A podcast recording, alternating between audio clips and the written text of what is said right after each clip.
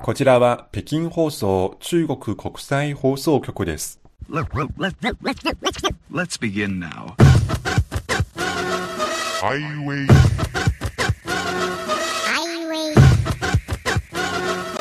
イ北京。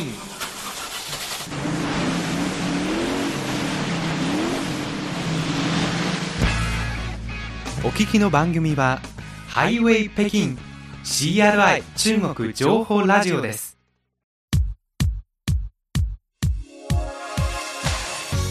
皆さんこんばんは。ハイウェイ北京中国情報ラジオ火曜日ご案内の大尾翔也です。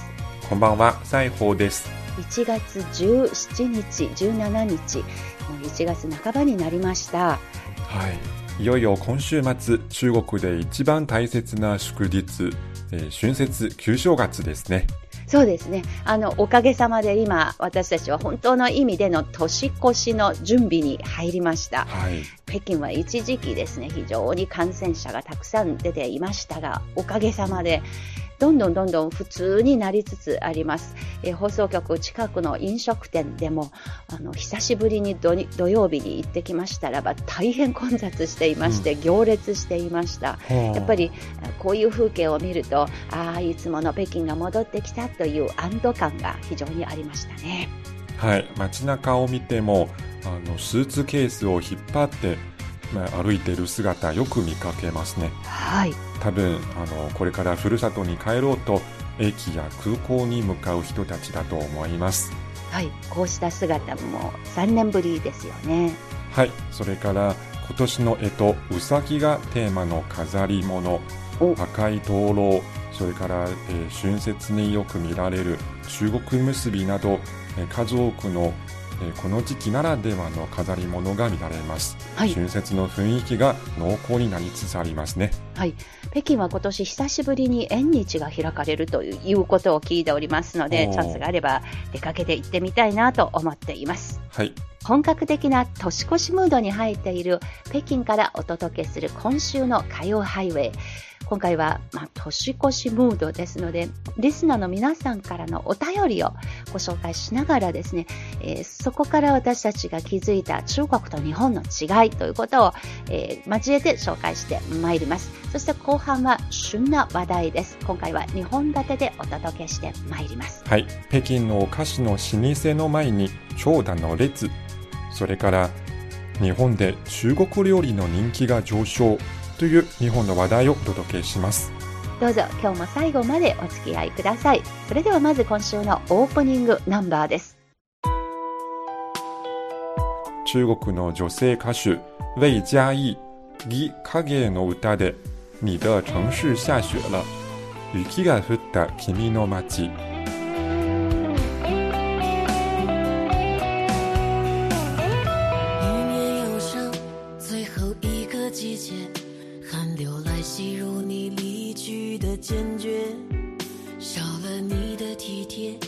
熬着每个日夜，有种赤脚没有穿鞋的感觉。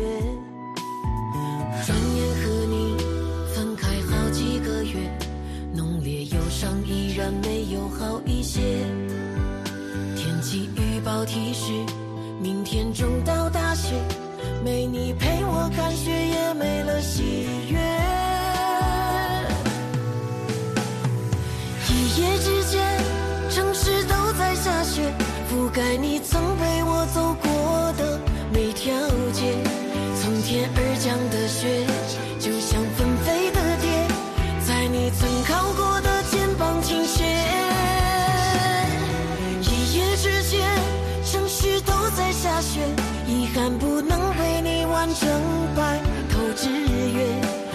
在空中摇曳，就像飞舞落叶，在你曾弄过的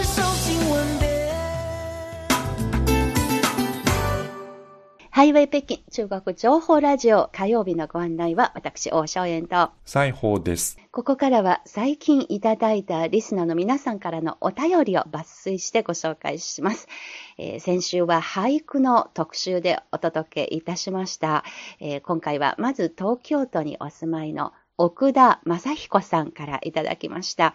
奥田正彦さんがこの北京放送の古い、あの本当に古参のリスナーさんで、天国があの趣味でずっともう半世紀コツコツ、えー、勤しんでこられた方で、まあ、毎月私たちのこの番組の最初の、えー、月最初の番組の中で奥田さんから、えー、投稿された今月作という作品を必ず紹介させていただいている方ですが、その奥田さんからいただきました。えー先週の俳句企画に対してのご感想です。過去から未来へ、正月の雰囲気を俳句でくるんだ企画、内容は良かったと思います。あの、本当にありがとうございます。ありがとうございます。まあ、これは今年で米寿を迎えられる方からのお褒めの言葉と考えると非常に嬉しく思っております。はい。えー続きます。あの、奥田さんからのご指摘があります。うん気になった言葉遣いは俳句を書くです。俳句は作る、読むと言った方がいいでしょう。えというご指摘。そして、ひねるという、あの、使いもあるということで。あーなるほど、勉強になりました。はい私は中国語で普通に考えると詩を書くと言いますので、うんなんか、ついつい俳句は書くと、あの、言ってしまいますけれども、俳句を書くという表現も調べてみたら、あの、あることはある。それは、本当にあの、紙にできた句を書く、うん毛筆で書いたりとか。その動作のことですね。そうらしいですねだから、一句をひねってみましたとか、一句を作ってみました、読んでみましたといった方がいいと、えー大変勉強になりました。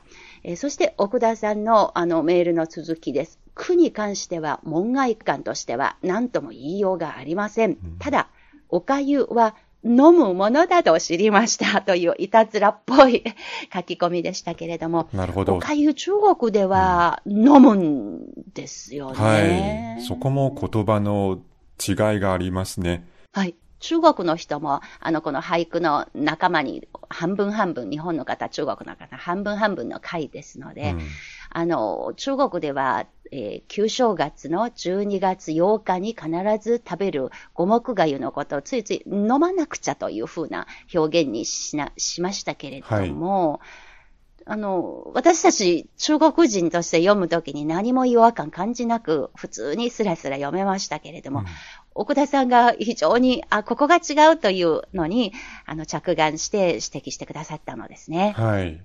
やはり中国語では液体のものは全部飲むというんですからね。うん。けれども、これには実は地域の、あの、違いもありまはい、して、はい、はい。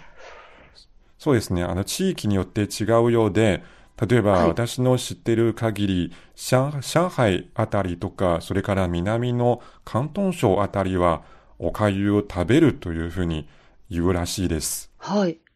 で、ちなみに、松園さんのふるさとでは、えー飲むと食べるどっちですか？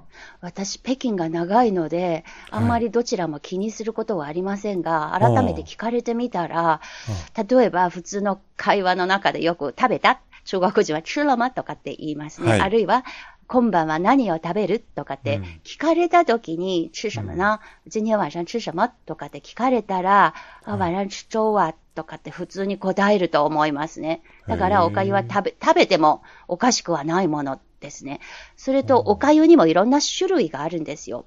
あの、そうですね。例えば、あの、今の季節だと、春先で、あの、菜の花の、花が咲き始めているときに、その先っちょの非常に柔らかい部分をお粥の中に入れて食べる、菜粥という、あの、田舎の料理ですが、これ私の大好物ですけれども、はい。これは絶対に食べるものでの飲めないんですね。あのとてもど、ドロドロとするのもあれですが、の、あの、濃いんですよ。はい。非常に液体じゃないので、あ の、そうですね。あの、絶対飲めないんです。食べなくちゃいけない。だからそういう違いは、私の夫は東北の人なので、うん朝の食事の時に、私が言うおかゆというのが非常に、あの、密度のある、おそうですね。ご、ご飯よりはうんと柔らかいものですが、うん彼が想像しているおかゆというのが、本当に液体のものでちょっと朝から文化のギャップで、揉め事が多いんですけれども、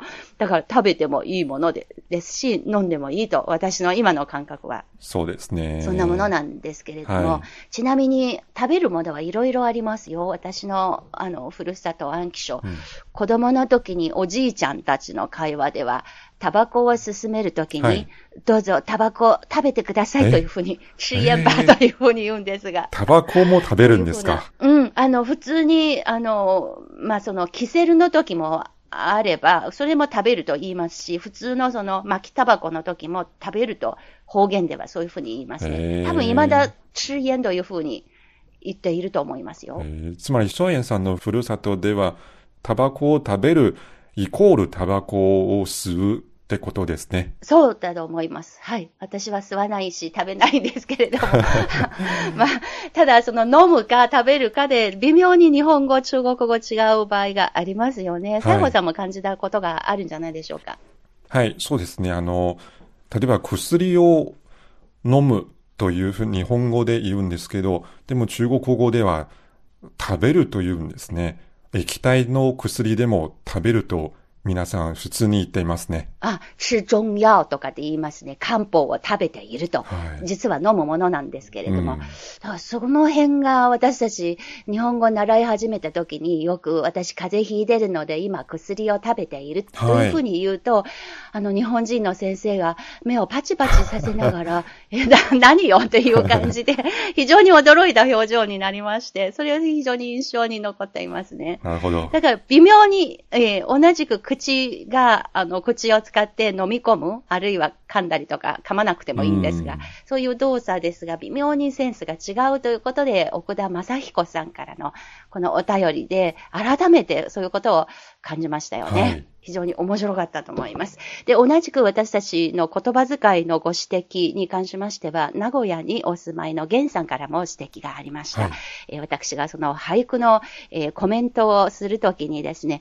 分別があるという表現を使いましたが、そこが非常に源さんが気になりまして、うんすごくずっと考え込んで何を言いたいのか、もしかして分別があるということを言いたかった、い言いたかったのではないかというご指摘。あの、調べてみたら、分別という言葉には二通りの発音がありまして、分別というあの発音と分別という発音がありまして、意味が微妙に違いますが、確かに私が言いたかったのが、分別がある、ねあるいは分別がある。はい。という意味でした。本当に皆さん細かいところまで聞いてくださり、非常にありがたく思っています。はい。はい。ということでしたが、で次のメールはですね、うん。南国の宮崎県にお住まいのラジオネーム D.D さんからいただいています。佐保さんに紹介お願いいたします。はい。今週の良楽区会、新春の俳句実践は、松園さんの肉も含めて、年末年始の日中それぞれの風物詩や、今のタイムリーな感覚、この時期の心の機微などが感じられ、お二人のトークとともに大変楽しく共感しながら聞かせていただきました。ありがとうございます。ありがとうございます。そんな意味で、これからも松園さんの句に期待していますよ。ありがとうございます。今週も頑張ってひねってみました。はい。ふるさとのお菓子届いて、春節近し。いいですね。お粗末様でした。はい、あの、頑張りますので、またご報告いたします。どうぞ続きをお願いいたします。はい。リスナーのメールの紹介も楽しく拝聴しました。私のメールもありがとうございます。こちらこそありがとうございます。えー、続きです。いつも地元名古屋と霧上の話題のリスナ入本さんですね。はい。ー。はい。いつも高知四万十市の画像を送ってくるリスナー。杉村和夫さん。はい。えーいつもジェンホンちゃんの画像を添付してくるリスナー。それは、ラジオネーム D.D さん、あなたのことですよね。ねありがとうございます。はい。はい。それから、名古屋の源さんは、久々登場でよかったですねそう。ですね。はい。あの、ゲンさんは、あの、そうですね。潜って聞く方に変わりまして、実はずっと聞いてくださっていて、本当に我慢できなくなってる時に、あの、ちょこっとメールを送ってくださるという、という聞き方をしていらっしゃるので、変わらずに応援してくださっています。なんか非常に書き方はとてもとっても面白かったので、うん。えーもっと他にいっぱい聞いてくださっている方がきっといると私たち信じてはい。放送に励んでいますので、うん。で、この他にもですね、いつも自曲について深い分析をしてくださっている、えー東京都にお住まいの三輪徳弘さん、えーそしてたまにしかお便り寄せてくれないんですが、いつも温かく応援しているリスナーの皆さん、さらに今回は両楽区会の皆さんにも随分、えー先週の特番を聞いていただきまして、やはり皆さんからも取り上げられたことを非常に喜んでくださっているというメッセージをたくさんいただいております。これが逆に私たちにとっても、こうやってあのフィードバックを読むことができる、これも非常に良い励みになっています。はい。やっぱりこうやって交流ができているので、ありがたく思っています。だから、何がない、何もない、何でもないような、いつもという言葉に、実は非常に、あの、心から感謝している、非常に何度も言えないようなありがたみがあると、私たちはこの D.D さんのメールを読んで、そう深く感じました。はい。いつも同じようで、いつも違っていると。そういうことで、あの、改めて深く感謝申し上げたいと思います。ありがとうございます。ありがとうございます。えーそしてもう一通ご紹介いたします。えー東京都にお住まいの細谷正夫さんからいただきました。えー去年年末の番組で私風邪ひいた直後のちょっとガラガラした声で随分心配してくださって、えー先週の番組ですっかり元気を取り戻した声を聞かせていただき安心しましたということでした。細谷さんのあの長男の奥様、そして孫娘さん、えーやっぱりコロナにかかったようで軽い味覚障害が残っている。なので後遺症のことについついて随分気にかけてくださっていますが、そうですね、随分そのコロナのその症状というのが人によって違うようで、私があんまり味覚障害だとか、あるいは匂いがかけかけなくなっているという、そういう症状がそんなに顕著じゃないんですけれども、ただ咳込む。これが今、未だ続いています。どんどん軽くなっているのを実感していますが、まあ、あの、本当に知らないことが多いウイルスだなということをつくづく感じていますね。はい。で、細谷さんからは、えー 私たちが、細谷さんが子供の時のうさぎ料理のことについて、えーちょっと紹介させていただきまして、えー逆に細谷さんが非常に驚いたことがあるようで、お二人もうさぎの肉を食べたことがあると伺えて驚きましたと。あそうですね。好んで食べたわけじゃないんですが、うん確か私、この CRI の食堂で以前に出されたような、そんな記憶があるように思えますが、佐保さんはどうですか？そうですね。あの、もちろん CRI の食堂で食べたこともありますが、それ、それよりだいぶ前に、あの、小さい時に、えーうちのおじが多分市場からうさぎの肉を買ってきて料理に作ってくれたことがあります。うん、なるほどね。まあ、ちょ、ちょっと可愛いうさぎさんのすぐ後に出てくるような話題じゃない、すそういう、そういう順番にすすすべきじゃないと思うんですけれども、でもそれもそうですね、事実としてはあることはありますよね。はいで、。細谷さんがそれで思い出したことがありまして、えー地中海のマルタに旅行した時にも、地元の名物料理だといううさぎの肉を食べたことを思い出しましたと書かれていました。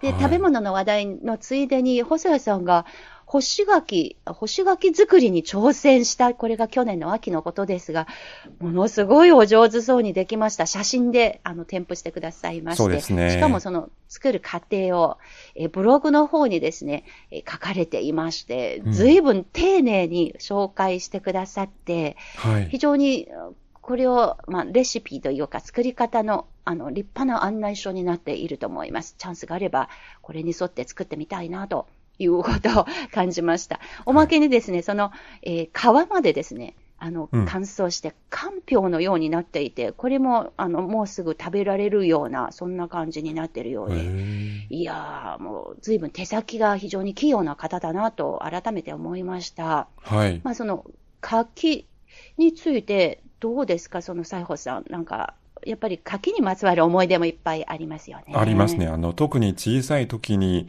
冬になるとよく食べていましたね。でも、干し柿じゃなくて、ほ柿そのまま、あの、もちろん冷たい柿を冬によく食べるんですね。う、冷たい柿。いつも外、屋外に、えー置いてあって、で天食べ然たい冷蔵時は、庫ですからね。そうですね、室内に持ってきて食べるんです。ああ、あの、私も干し柿は非常に美味しくて大好きですが、うん同時にですね、その柿っていろいろやっぱり思い出せるものがありまして、はい。西郷さんがおっしゃっている、まあ、凍らせて食べる柿。これは、あの、冬の時に東北、中国の東北部に行った時に、もう本当に外が氷点下20度、30度の寒さですので、うん食べ物を外に置くと、まあ、高野豆腐ができたりとか、はい。そういう天然の力でできるんですが、柿も同じようにもう凍ってしまうんですけれども、はい。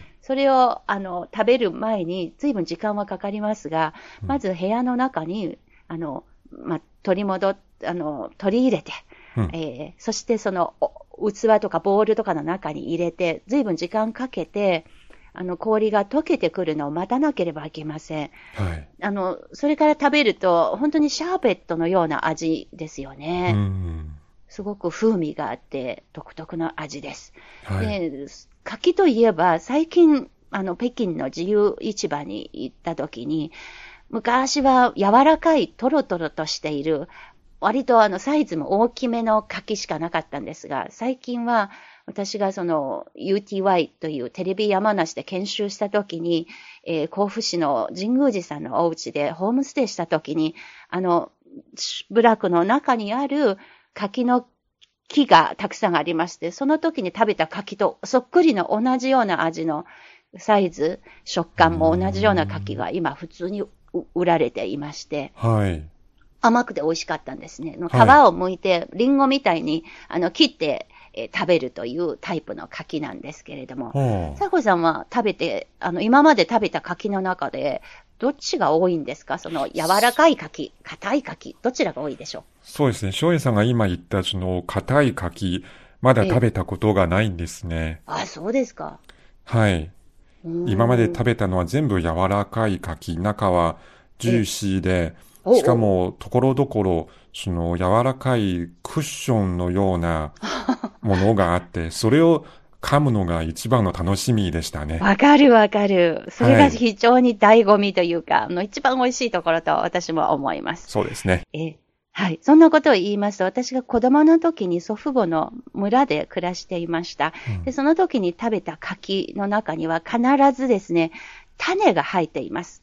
で、西郷さんが今お、あの、話していた、あの、ん一番ちょっとかゼリーみたいというか、噛み応えのある部分、あの、あれとそっくりの形をしていて、うん。あの、薄っぺらの種が実は入っていてはあ、だから今北京に来て毎回食べるときに、もしかしてその噛み応えのある、あの部分が、あの、改良して、種が軟化して、あの、柔らかくなって変わってきたものかなって、いつも私食べながらそう思いましたが、うん。種のある柿って、西郷さん食べたことはありますか？ないですね。うん。はい。私が子供の時に食べた柿、必ず種が入っていて、しかもすぐに食べられるものじゃなく、おうだいたい取ってきて、お米の釜、亀の中にしばらく2、3日か4、5日、あの、寝かせて、それで渋みが取れた後に食べるという、渋柿の方が圧倒的にこの子供の時に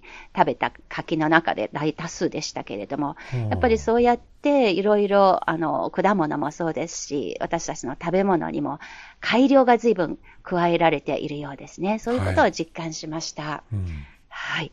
あの、今日はリスナーさんからのお便りを紹介しながら、私たちの昔の思い出がそれで蘇ってきていますので、ついつい長く喋ってしまいましたが、さてここで、えー宮崎県の D.D さんからの質問にまだ答えていないんですね。今年の春節、お二人の予定いかがでしょうかという質問。西郷さんどうですか？はい、そうですね。今年の春節、えー久しぶりに車を走らせて、あの、妻車をの走らせて自動運転、自動 マイマイカーを走らせ、自分で運転して、おー、ええはいはい。えー妻の実家、まあ、東北地域に戻ります。おー、いいですね。西郷さんは一人っ子なので大丈夫ですか？ご両親を北京に置いて、たまあ、家を留守に春して。節、まあ、それぞれ半分過ごすわけで、まず春節の前半を北京で、えーお私の両親と一緒に過ごして、そして後半は東北、まあ、妻の実家に行って、妻の両親と一緒に過ごすという、えー計画ですね。あの、男女平等という言葉がありますが、これは、あの、両方の実家に平等するはい過ごし方で工夫したわけですね。そうですね。特に東北は、あの、はい串焼きとか鍋料理、お揚げ物、豆腐、それから先ほど言いました、えー凍った柿とか凍った梨が美味しいですので、ぜひゆっくり梨楽しみたいと思いますね。いやー、ぜひまた東北部で過ごしてきた春節の見聞を、この番組でも、まあ、マイクリ、できればマイクリポートで紹介 お願いしたいと思いますので、はい楽しみにしています。私はどうしようかな、ちょっと悩んでいまして、あ、そうですか。あはい、北京に多分このままとどこ、とどまって過ごすことになるかなっていう感じですが、もしそうなった場合には、北京の、あの、お久しぶりに開催される縁日の様子をぜひ紹介したいと思います。はい。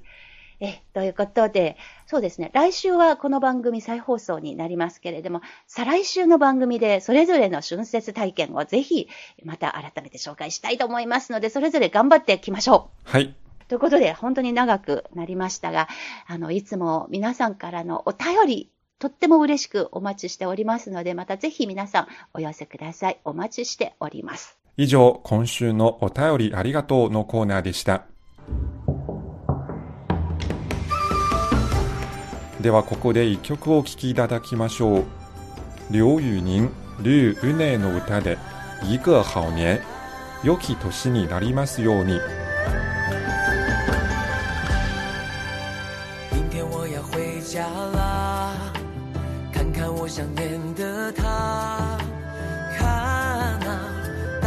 像个孩子，乐开了花。盼望的都实现吧，栽种下的会发芽。把那，和和美美的未来都拥入怀。咚咚咚锵，咚咚咚咚锵，敲敲打打舞出热闹的气派。咚咚咚锵，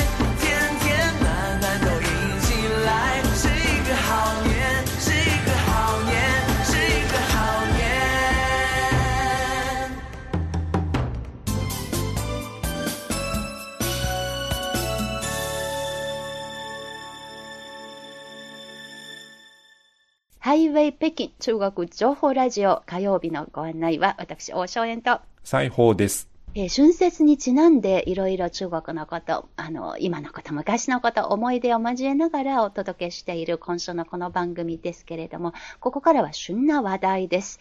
えー今の旬は何といっても中国では年越しムードですので、北京の老舗の菓子店、道乡村東高村の店前ではなんと長蛇の列がずっと続いているようです。はい。えー、東高村、稲に香りに村と書いて、この東高村が作ったお菓子は丁寧な作りと手頃な価格、それからその詰め合わせもバラエティに富んでいますので、はい。北京のお土産の代表的なものとなっています。はい。それを年末ギフトにする人が非常に多いです。そうですね。ちなみに最近、えー、東高村のお菓子の中に、えー今年の干支、うさぎをモチーフにしたお菓子が特に人気です。おー、うさぎをモチーフ。はい。はい。えー店のスタッフによりますと、最近少なくとも1時間並ばなければなりません。はい。週末になるともっと混雑していて、2、3時間並ぶことも珍しくない。うん。そして店内に入ってからも列に並んで商品を選ばなければなりません。はい。えー店内にはパッケージをしてくれるコーナーがありまして、そこも大混雑です。はい。そこでは数人の店員が、えー箱を並べてお菓子を詰めて蓋をすると紐でくくり袋に入れるという作業を手慣れた様子で次々とこなしていました。はい。ある店員の話によりますと、朝から晩までほぼ息をつく暇もない。9つに区切られたタイプのギフトボックスは最近1日に少なくとも1000個以上詰めているということです。はい。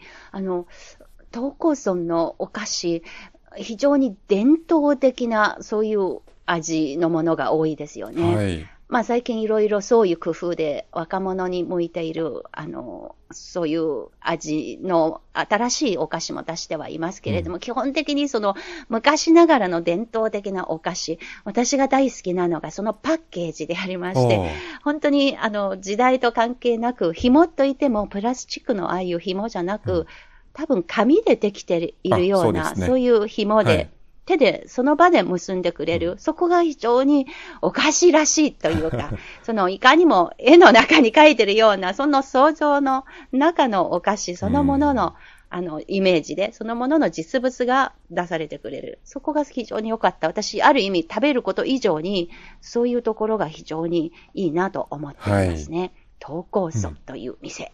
はい。ですね。やっぱりいいなと思います。そして次はなんと日本初の、しかし中国に関係するガチ中華のうん情報ですね。そうですねはい、引き続き西宝さんお願いいたします。えー日本では中国料理、ガチ中華の人気が高まっていて、えー年末年始の忘年会や新年会に、えーガチ中華の店を選ぶ人が増えているということです。はい。これを今ここで紹介しているというのが、えーこれがあの CMG、チャイナメディアグループの東京駐在の記者さんが東京で取材して、そして北京に送られてきている内容を紹介しているということで、続きをお願いいたします。はい。えー東京の上野駅の近くにある中国料理店では、えー去年の末、平均して一晩に100人以上のお客さんが来店ししかもその8割以上が日本人だということです。はい。日本だものね。はい。店の責任者によりますと、年末年始以外の時期にも、木曜日や金曜日は予約しておかなければ席を確保できない状態です。うん。利用客の60%以上がリピーターだということです。はあ、常連さんですね。はい。その店で、えー記者は利用客にも話を聞きましたが、はいえーこの店に数十回も来ているという東京都在住の男性は、えー中華料理ではなく本場の中国料理が食べられる店はとてもありがたい。美味しくて中国を旅行しているみたいな感じです。友達を連れてきたくなる店ですと話していました。そうなんだ。はい。ちなみに日本メディアの報道によりますと、大まかな統計では、中国料理店の数は東京だけでも300件を超えていて、大阪などでも急速に増えているということです。はい。あの、今までは中華料理というと、天津飯だとか、あの、中国ではめったにあの食べることのないような、日本風になっているようなメニューも随分ありますけれども、あの、中国料理店、ガチ中華の店、そういう心遣いはなく、むしろ中国国内で食べているそのままの形の料理が多いというふうに伺っていますが、はい。皆さんのところはいかがでしょうか？あの、もし、あの、それこそ日本にいらっしゃる皆さんですので、えーガチ中華、えーそして昔の中華料理、まあ、その中国料理、中華料理、どちらがお好みに合っているのかなども含めて、実際にそのガチ中華の店に行かれた時の感想見聞、あるいは食べた後の食感、えーそういう食レポあ含めてですね、またお便りなどにで、ぜひ私たちにも聞かせてください。お待ちしております。はい。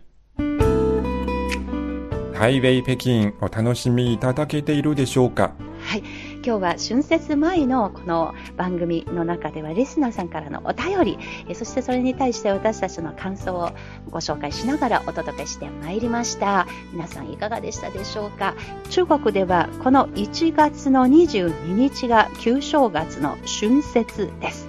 まあ、そういうことで中国では本格的な新年がこれから始まりますが、そういうことで来週の火曜ハイウェイは1月3日に放送しました新年の特番の再放送でお聞きいただきます。えー今回は今年の干支うさぎ年にちなんでのお話です。えーよければぜひまた皆さんお聞きいただければと思います。はいそして今週のこの番組、歌でのお別れです。はい。中国、香港の歌手、張学友、ジャッキー・チュンの歌で、擁抱陽光、太陽の光を抱こう。はい、ジャッキー・チョンのこの歌お聴きいただきながらのお別れになりますが私たちハイウェイ北京この番組はスマホ向けのアプリカンカン KAN KAN そしてポッドキャストなどでもお聴きいただきます移動の時でもお聴きいただけますのでとても便利なアプリですそれでは今週の番組ここまでのご案内は私大尾松園と西宝でした。それでは皆さんごきげんよう。